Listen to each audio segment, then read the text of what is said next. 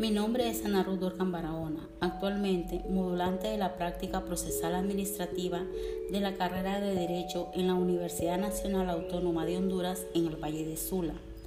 Hablaré sobre el recurso de amparo en la jurisdicción de lo contencioso administrativo en Honduras y empezaré por una breve reseña histórica. En Honduras aparece por primera vez reconocido el derecho de amparo en la Constitución Política de 1894, en donde se disponía en el artículo 29 que toda persona tiene derecho para requerir amparo contra cualquier atentado o arbitrariedad de que sea víctima y para hacer efectivo el ejercicio de todas las garantías que esta Constitución establece cuando sea indebidamente coartada en el goce de ella las leyes o actos de cualquier autoridad, agente o funcionario público. La Constitución de 1965 se modificó su texto y en el artículo 58 se disponía en lo que en su parte nos dice esta constitución reconoce el derecho de amparo y la garantía de exhibición personal o de habeas corpus. En consecuencia, toda persona agraviada o cualquier otra en nombre de esta tiene derecho a interponer el recurso de amparo para que se mantenga o se restituya en el goce de los derechos y garantías que la Constitución establece para que se declaren casos concretos que en ley o resolución o actos de autoridad no obligan al recurrente para contravenir o restringir cualquiera de los derechos garantizados por la Constitución. Asimismo, en el artículo 313, numeral 5, y en el mismo texto constitucional se le concede a la Corte Suprema de Justicia la atribución de conocer, entre otros, el recurso de amparo. Y el artículo 316 la disposición de la organización de dichos tribunales. Actualmente la Constitución de 1982 está vigente. En el título cuarto de las garantías constitucionales, capítulo 1, del habeas corpus y el amparo en el artículo 183 y posteriormente lo encontramos regulado en la Ley sobre Justicia Constitucional desde el artículo 41 al 56 señalándonos el procedimiento y nos dice, de la finalidad de la acción, el derecho de pedir el recurso de amparo. El Estado reconoce la garantía de amparo, en consecuencia, toda persona agraviada o cualquiera en nombre de ésta tiene el derecho de interponer el recurso de amparo para que se le mantenga o restituya en el goce de los derechos o garantías que la Constitución o tratados, convenios y otros instrumentos internacionales establecen para que se declare en caso concreto que un reglamento, hecho, acto o resolución de autoridad no obliga al recurrente ni al aplicable por contravenir, disminuir o terciversar cualquiera de los derechos reconocidos por la Constitución cuando la acción de amparo se interpusiese ante un órgano jurisdiccional incompetente, éste deberá remitir el escrito original al órgano jurisdiccional competente de la procedencia de la acción. Procede la acción de amparo contra las resoluciones, actos o hechos de los poderes del Estado, incluyendo las entidades descentralizadas, desconcentradas, las sostenidas con fondos públicos y los que actúen por delegación de algún órgano de Estado en virtud de la concesión de contrato u otra resolución válida. De la amplitud de la acción, la acción de amparo podrá interponerse aun cuando el hecho o acto violatorio de los derechos no conste por escrito de los sujetos de la acción. La acción de amparo podrá ser ejercida por cualquier persona natural o jurídica y podrá interponerse por la persona agraviada o por cualquier otra civilmente capaz sin necesidad de poder. En este último caso, prevalecerá el criterio de la persona en cuyo favor se demanda o se interpone el amparo. Principio de sustanciación. La acción de amparo se sustanciará con arreglo a los principios de independencia, moralidad, en el debate, informalidad, publicidad, prevalencia del derecho sustancial, gratuidad, celeridad económica procesal, eficacia y debido proceso. Es inadmisible el recurso de amparo en los casos siguientes Primero, cuando se alegan violaciones de mera legalidad contra las resoluciones dictadas en los juicios de amparo. Segundo, cuando los actos hayan sido consentidos por el agraviado, se entenderán que, cuando no se hubieran ejercido dentro de los términos legales los recursos o acciones, salvo los casos de probada imposibilidad para la interposición de los recursos correspondientes. Tercero, cuando no se hubiera ejercido la acción de amparo dentro del plazo establecido en el artículo 48. Cuarto, contra los actos consumados de modo irreparable. Quinto, cuando han cesado los efectos del actor reclamado. Sexto, en los asuntos judiciales puramente civiles con respecto a las partes que intervengan o hubieran intervenido en ellos, y a los terceros que tuvieran expeditos recursos o acciones legales en el mismo juicio, y contra las sentencias definitivas ejecutorias en causa criminal. Séptimo, cuando se tuvieran expeditos recursos o acciones legales en la vía contencioso administrativo. Octavo, cuando examinando que sean los antecedentes que consten en forma manifiestas que la acción tiene por objeto la dilación del proceso.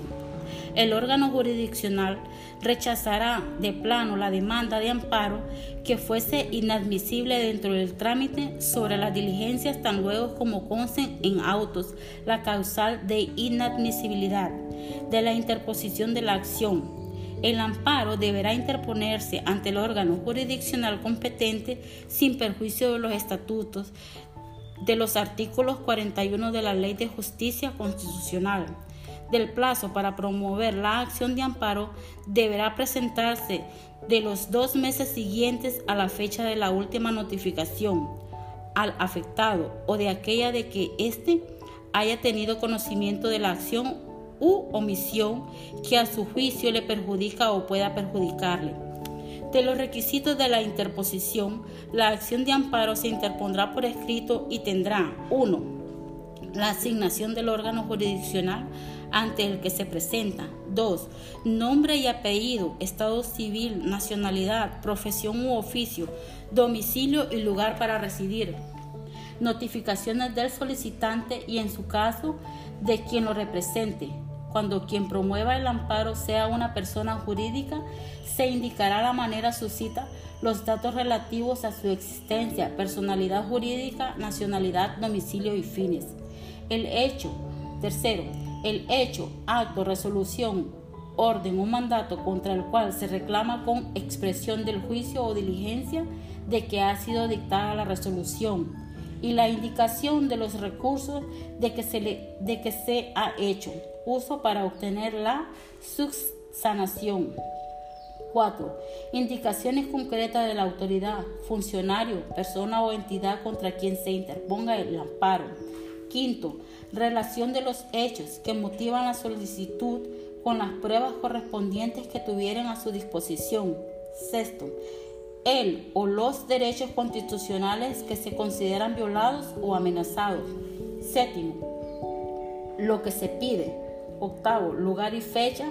Y noveno, firma o huella digital si no sabe leer o escribir el recurrente o agraviado. Y en su caso, firma del representante o apoderado legal. Plazo para enmendar. Si por deficiencia en la redacción no pudiera determinarse el hecho o la razón de la solicitud de amparo, otro dato esencial de los previstos en el artículo 49, el órgano jurisdiccional lo concederá al demandante un plazo de tres días hábiles para que corrija la demanda. Si no lo hiciera, la acción se declarará inadmisible de prioridad de la sustanciación de amparo. La acción de amparo será sustanciada con relación a cualquier otro asunto, salvo de exhibición personal de habeas, data. En consecuencia, los órganos jurisdiccionales iniciarán el trámite de las respectivas demandas el mismo día de su presentación o al día hábil siguiente en el auto de admisión de la demandante de amparo. El órgano jurisdiccional ordenará el alibramiento de comunicación a la autoridad, persona o entidad contra quien se interponga la acción para que remita los respectivos antecedentes o rinda un informe en relación con los mismos. El plazo no podrá exceder de cinco días hábiles, teniendo en cuenta la distancia y rapidez de los medios de comunicación. Los informes se consideran rendidos bajo juramento. Por consiguiente, en cualquier falsedad hará incurrir a quienes lo firmen. Se notificará al Ministerio Público y la ausencia de estos no impedirá la transmisión y resolución del recurso, recibidos los antecedentes o informes y evacuadas las pruebas. El órgano jurisdiccional dictará sentencia de dentro de los cinco días hábiles siguientes, otorgando o denegando el amparo. Hasta aquí, muchas gracias.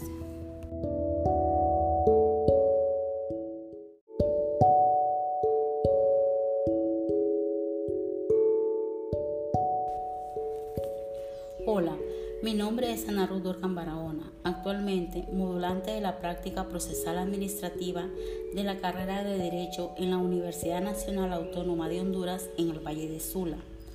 Hablaré sobre el recurso de amparo en la jurisdicción de lo contencioso administrativo en Honduras y empezaré por una breve reseña histórica.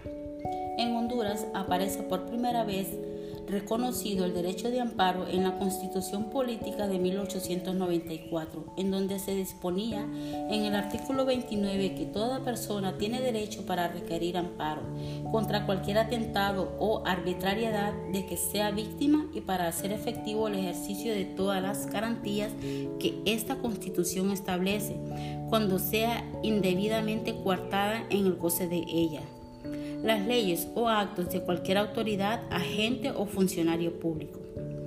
La Constitución de 1965 se modificó su texto y en el artículo 58 se disponía en lo que en su parte nos dice esta constitución reconoce el derecho de amparo y la garantía de exhibición personal o de habeas corpus. En consecuencia, toda persona agraviada o cualquier otra en nombre de esta tiene derecho a interponer el recurso de amparo para que se mantenga o se restituya en el goce de los derechos y garantías que la Constitución establece para que se declaren casos concretos que en ley o resolución o actos de autoridad no obligan al recurrente para contravenir o restringir cualquiera de los derechos garantizados por la Constitución. Asimismo, en el artículo 313, numeral 5, y en el mismo texto constitucional se le concede a la Corte Suprema de Justicia la atribución de conocer, entre otros, el recurso de amparo.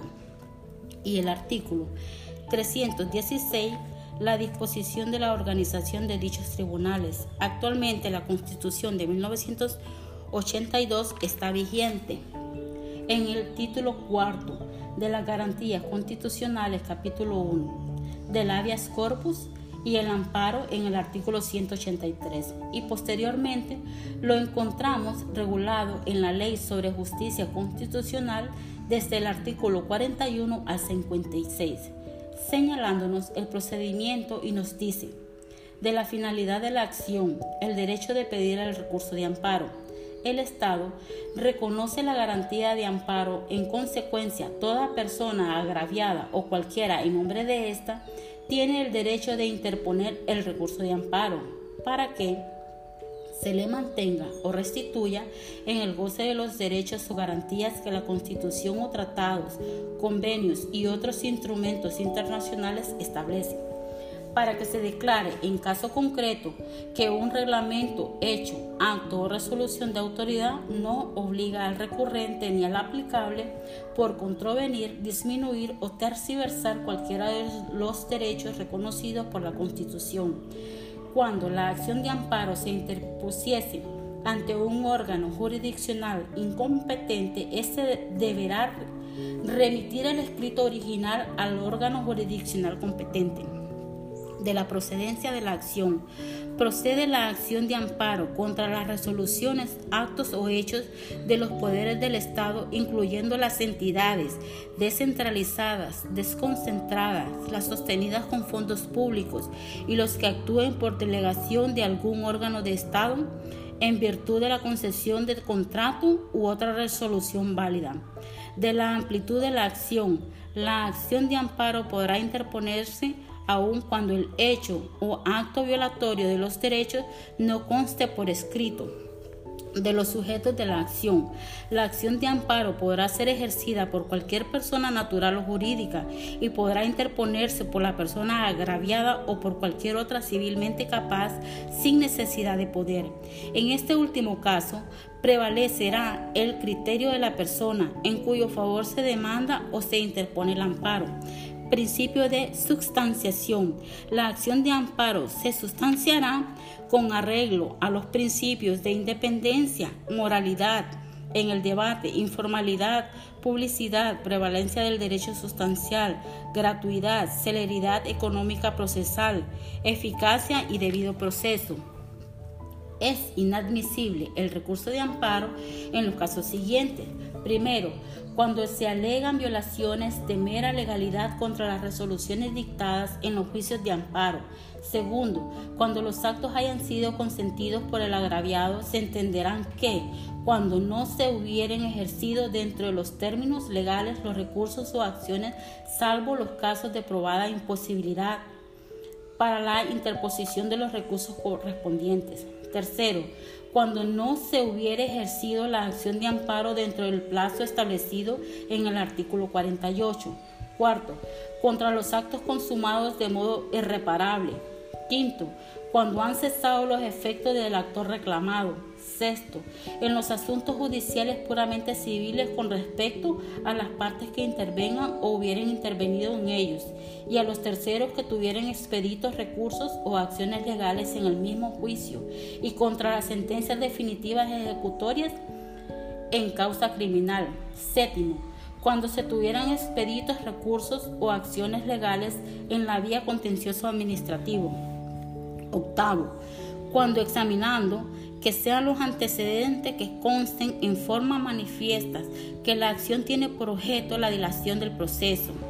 El órgano jurisdiccional rechazará de plano la demanda de amparo que fuese inadmisible dentro del trámite sobre las diligencias tan luego como consten en autos la causal de inadmisibilidad de la interposición de la acción el amparo deberá interponerse ante el órgano jurisdiccional competente sin perjuicio de los estatutos de los artículos 41 de la Ley de Justicia Constitucional.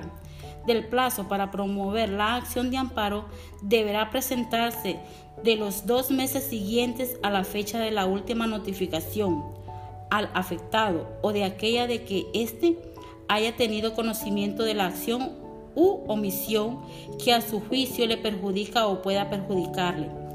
De los requisitos de la interposición, la acción de amparo se interpondrá por escrito y tendrá 1. La asignación del órgano jurisdiccional ante el que se presenta. 2. Nombre y apellido, estado civil, nacionalidad, profesión u oficio, domicilio y lugar para residir. Notificaciones del solicitante y en su caso de quien lo represente.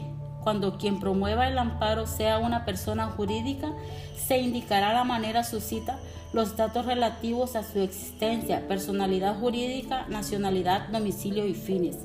El hecho, tercero, el hecho, acto, resolución, orden o mandato contra el cual se reclama con expresión del juicio o diligencia de que ha sido dictada la resolución y la indicación de los recursos de que se, le, de que se ha hecho uso para obtener la subsanación. 4.